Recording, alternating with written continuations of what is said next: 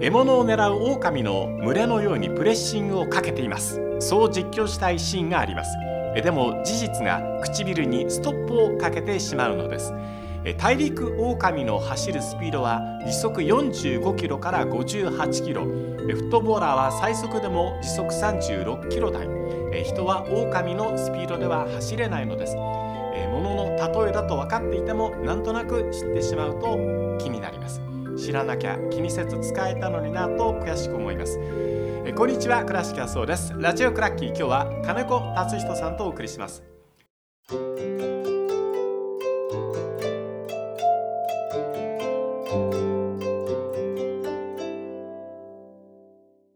金子さんです。よろしくお願いいたします。よろしくお願いいたします。やっと来ていただきまして恐縮です。ありがとうございます。ずば抜けた鈍足の狼のようにっていうんだったらいいんじゃないですか、はい、それだったらいいですかね。あのちなみにアフリカゾウでさえ時速39キロで人より速いんですって。エンボマより速いのね、うん、でインドゾウになると26キロだから人の方が速いのでインドゾウよりも速いプレッシングをかけていますっていうのはありですかね？うん全くないですしそれ以前にエンバッペと言おうとしてエンボマと言ってしまった僕がだいぶダメですよね。まあね僕もそうこう気にしないでスルーしてしまいましたけどまああれもねエンバペなのかンバッペなのか、いろいろありますけどね。なんかこう氷がイメージされてしまってああ。切り替わっちゃいましたね頭の中で何かが。なるほどね、はい。うん、頭の中に浮かぶイメージってありますもんね、うん、それと言葉から出てきて自分でびっくりするっていうことも増えてきましたね。なるほどね。多いですね。多いですか、うん、いえ多い。あ多いね？はい。ああ年を取ること。年を取った。金子さんまだ若いでしょ？いやいやいやもう死者購入すれば全然ですし赤いちゃんちゃんこまでも3年を切ってますから。うん。まあもうすぐですね。なるほど、うん、でもそんな感じしないですけどね、うんえーと、ありがとうございますとしか申し上げられないですね。さて、えっと、カタールワールドカップの話今日ちょっとしようと思うんですけども、はい、もうもうちょっと前のことになりましたけど金子さんの中でカタールワールドカップってたくさんのワールドカップご覧になってきていて、はい、その中で一番好きなものもあると思うんですけど、はい、そこの比較であったりとか今こうなったのねと思うようなこうスポーツライターと人の目線では何が一番気になった大会でしたか？スポーツライターというかサッカーファンとして、うんなんか跳ねたなって感じしますね。跳ねた？はい。ええー、あの第1回大会からうだうだうだうだやってきたワールドカップの歴史あると思うんですよ。えー、30年40年、まあ、ペレが出たとはいえ、まあ、うん大会全体からすると大したことないでそれを一気にカーンと跳ねさせたのが僕74年のオランダだと思うんですよ。はい、あれから世界中があのサッカーを、うんフォローするようになって全世界のレベルが劇的に上がった。サッカーの質も劇的に上がった。うん、で以降ワールドカップって新しいものを生み出してこなかったとは思っているんですが、はい、32カ国に広げたことがついに実った大会だったなっていう気がしますね。なるほどね。2002年大会からね、うん、32になって本当はそれより前のどうせベスト16からが面白いんだから、うん、それだけの人数でチームでいいじゃないかって意見もあったんだけどそれがエポックメイキング的にこう何か跳ねるようなことが語る大会であったっていうことでしょうか？あの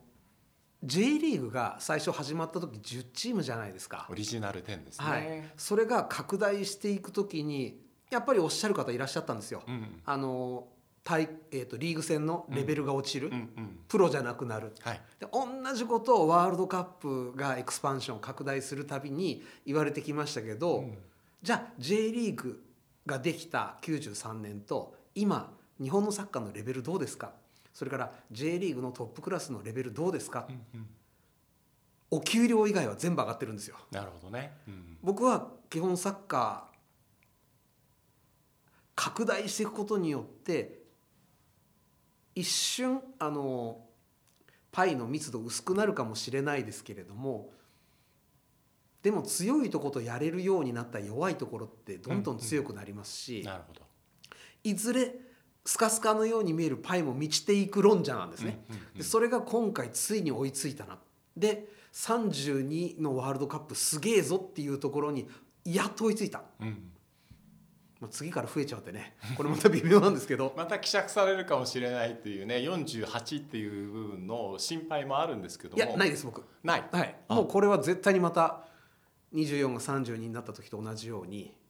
まあ、例えば中国、はい、インド。まだ見たことがない国って結構あるんですよね。はい、うん、で日本人が僕ら世代だと本当によくわかるんですけれど、うん、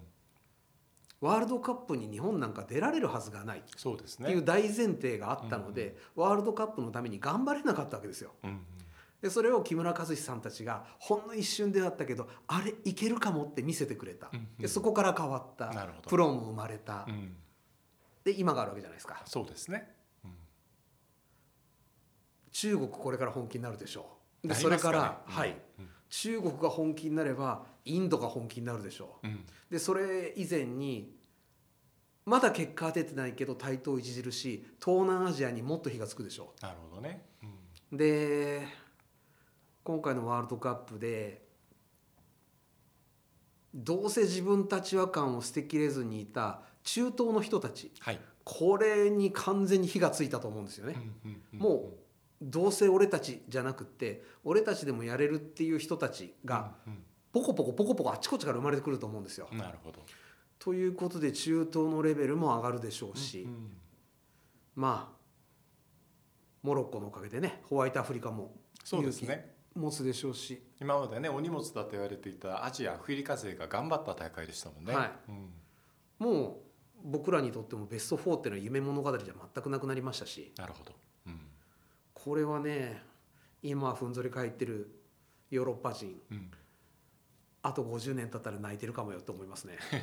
強い方が弱い方を交えてやると弱い方は勉強するから得するんだけど、うん、こう強い方は損することが多いですもんね。ただ結局じゃ弱いところは強くなるとどうなるかレベルが上がるんですよね、うん、なるほど、うん。サウジアラビアが倒したことでアルゼンチン火ついたわけじゃないですか。そうですね。初戦でしたからね、はい。うん、ので僕は本当に悪いことあんまないと思うんですよね、うん、あの32の歴史があってで今回のカタール大会で跳ねた背景っていうものは今金子さんがお話になった中にもあると思うんだけど他に何か要因ってありますか？例えば世界がグローバルで近づいたとかこう技術を共有できるようになったとかいろんなコーチのこう行きがこうするように頻繁になったとかいろんな理由あると思うんですけど金子さんどこ注目していらっしゃいますか？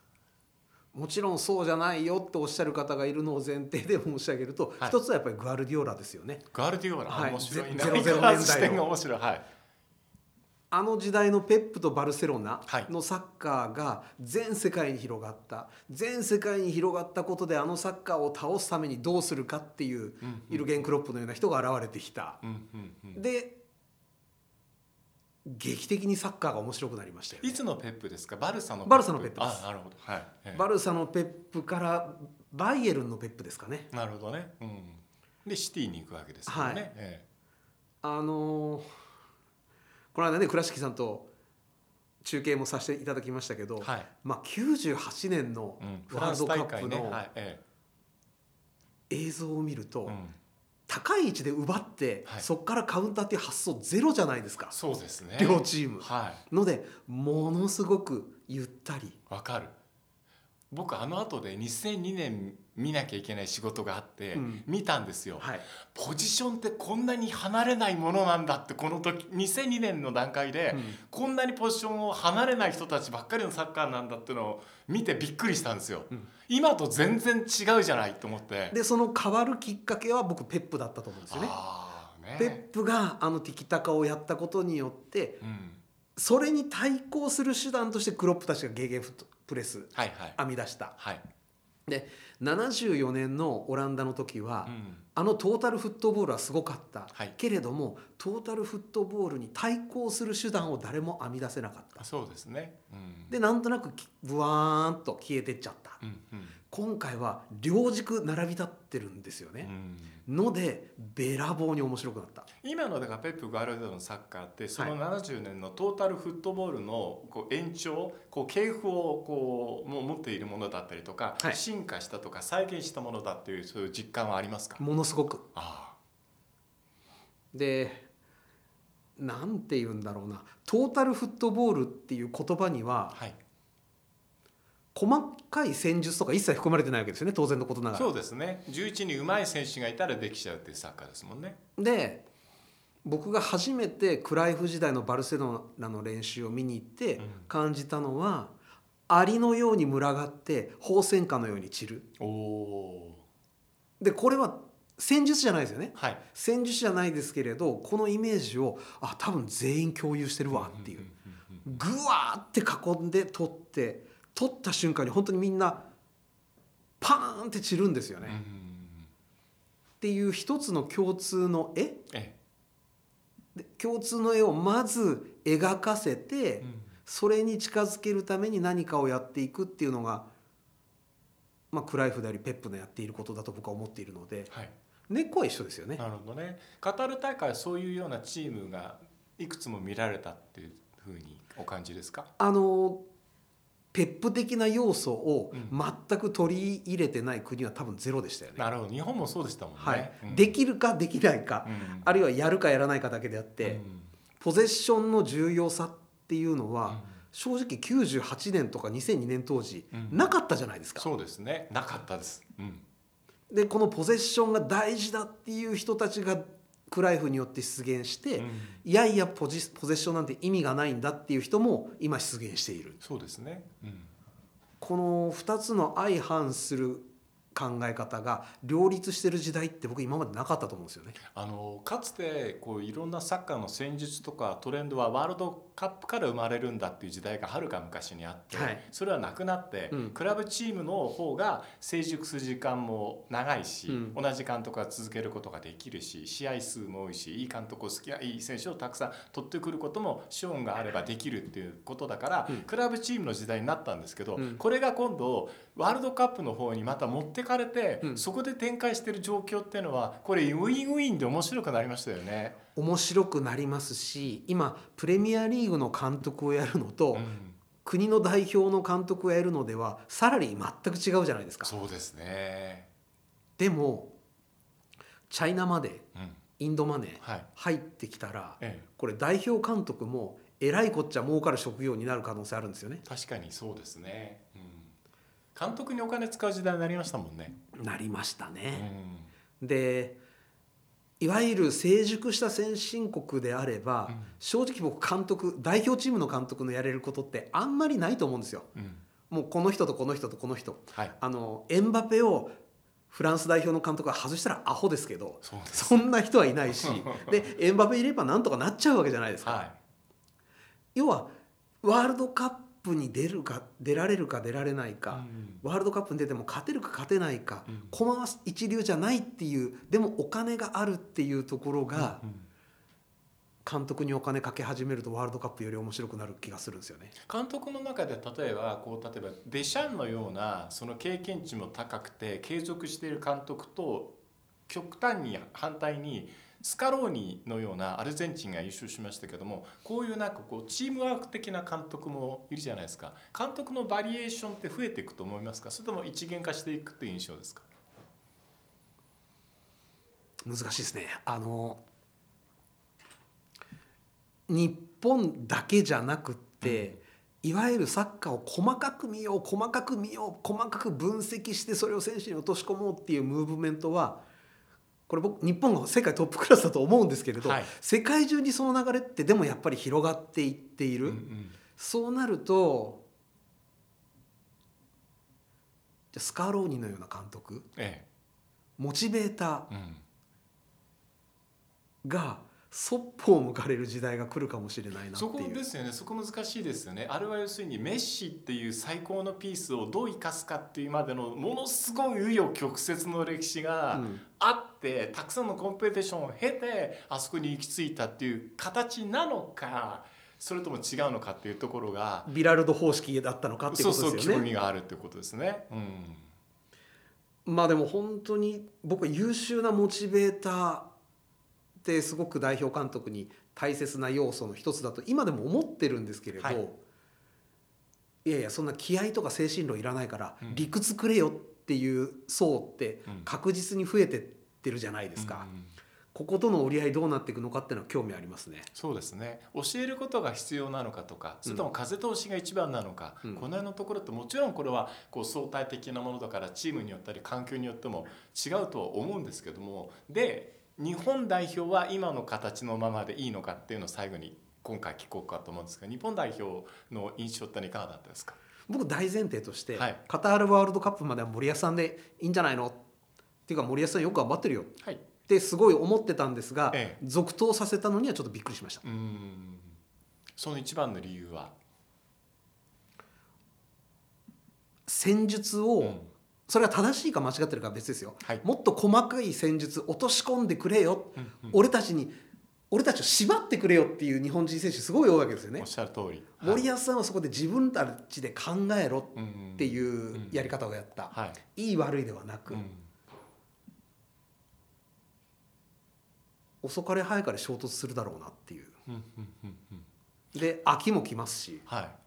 であの今の話の流れでいうとどの監督はどういうチームにはまるかって話になるんですけど、はい、日本代表っていうのは海外で学んだ選手たちつまり日本で教え込んだものが代表になってるわけではなく、うん、海外のクラブチームに才能のある選手たちが行ってそこで学んだものを持って帰ってきて森保監督がそれいいよっていう形でこう許容しながら一つのチームに作っていったっていう僕プロセスだと思ってるんです、ね、僕もそう思ってます。で今後はその彼らがさらにステップアップして今よりももっとレベルの高いリーグ今よりもっとレベルの高いクラブチームや監督のもとで勉強していってくれて3年半経った時に鮭が帰ってくるみたいな形になった時にだったら森保さんでも僕はいいのかなと思う。だあくまで全部家庭の話ですけどね、うん、そういうケースもあるのかなとは思うんですけどね。あのこれはもう僕らも含めてそうなんですけれど、はい、日本人が日本のサッカーにまだ自信を持ちきれてないというか確かに。J リーグで結果を出しても、はい、海外で実績を残した人にはかなわないみたいな前提あるんじゃないですか。そうです、ね、選手も監督も。うん、確かに、はいじゃあメッシがスカローニのことをなめ腐ってたかっていうとそんなことはない、ね、絶対にない。絶対にない。でも、うん、日本の選手がこれからじゃあ本当にビッグクラブで活躍していく、うん、そうすると森保監督を見下す空気って僕出てきそうな気がするんですよね。あなるほど、うん、でこれはだいぶしんどいし、で現実問題今の三笘選手とか、鎌田選手、うん、ビッグクラブに十分値するプレーしてますしそうですね、ビッグクラブ、それこそ野茂さんが行ってそこから日本人選手だっていったように、うんうん、ファーストペンギンが飛び飛び込むとそこからブワバババって流れって続くじゃないですか。確かに。日本人選手がビッグクラブでプレーするのは当たり前の時代が、もうひょっとしたら始まりかけてるかもしれない。そういう感実感ありますね。うんでそうなるとメディアでも言うじゃないですか。あの 監督の経験が一番足んないって。あ、はい、いやでも、うん、でもその発想自体が多分僕はちょっとずれてるのかなという気がします。なるほどね、うん、テレサンターナはジーコやソクラテス教えましたけど、うん、あの人基本ブラジルでしかやったことないですし。そうですね、うん、じゃあスカローニってね、デポルのスカローニ覚えてますけれど。そうでしたね。選手としては正直パッとしなかったじゃないですか。サイドでまあ頑張ってるって人でしたよね、うん。うん、世界のスーパースターでは断じてなかったじゃないですか、うんうん、でもそれとこれとは別って、まあ、アルゼンチンの人たち考えてると思うんですよね、はい、まあ、マラドーナ考えてなかったみたいですけど、うんスカローニだから多分なかったと思うんですよね、みんながもう最高のピースの組み合わせだけを考えていて今後もだからこう何て言うのかな育てる時間なんて代表にはないわけですからこうどうやってその組み合わせといくつかの条件でもって戦うかっていうところに関してまあ運が良ければっていうのが やっぱりいまだに本当に実力のあるチームは違うけども、だからそこだと思うんですよね、うん、本当に僕らの代表が力つけたかったのはどの大会でもやっぱりベスト8レベルに入っていけるかっていうところで世間が世界がやっと認めてくれるようになると思うんで。まあべらぼうについてましたよねそうですね。僕もそう思う、うん、いや本当に麻雀でいうとハイパイで中連ポート入ったようなもんですよね。そこまでいっちゃうの、はい、あのドイツ戦スペイン戦、ええ、どちらも先制されての逆転勝ちってそのレベルですよね。まあ確かにそうですよね、うん、これはあの日本がというよりも、たとえブラジルであっても、え、ドイツに先制されたら、はい、スペインに先制されたら、しんどいわけじゃないですか。確かにそうですね、それ2つやる逆転勝ちを一つの大会で2つやる。今まで過去どれだけあったかっていうのも考えても、やっぱりとんでもないことだったと思いますよね。でもそれの手で言うとこう監督の話もう一回戻るんですけど引きの強いとかついてる人って麻雀って結局うまい下手とかもあるけど引きの強い人が勝つっていうのはあるじゃないですか。あのはい。でも引きの強さで一生勝ち続ける人はいないですよ、なるほどね。そっか、うん、それが今度どう出るかって話です。この話またしたいと思います、えー、金子達人さんでした。どうもありがとうございました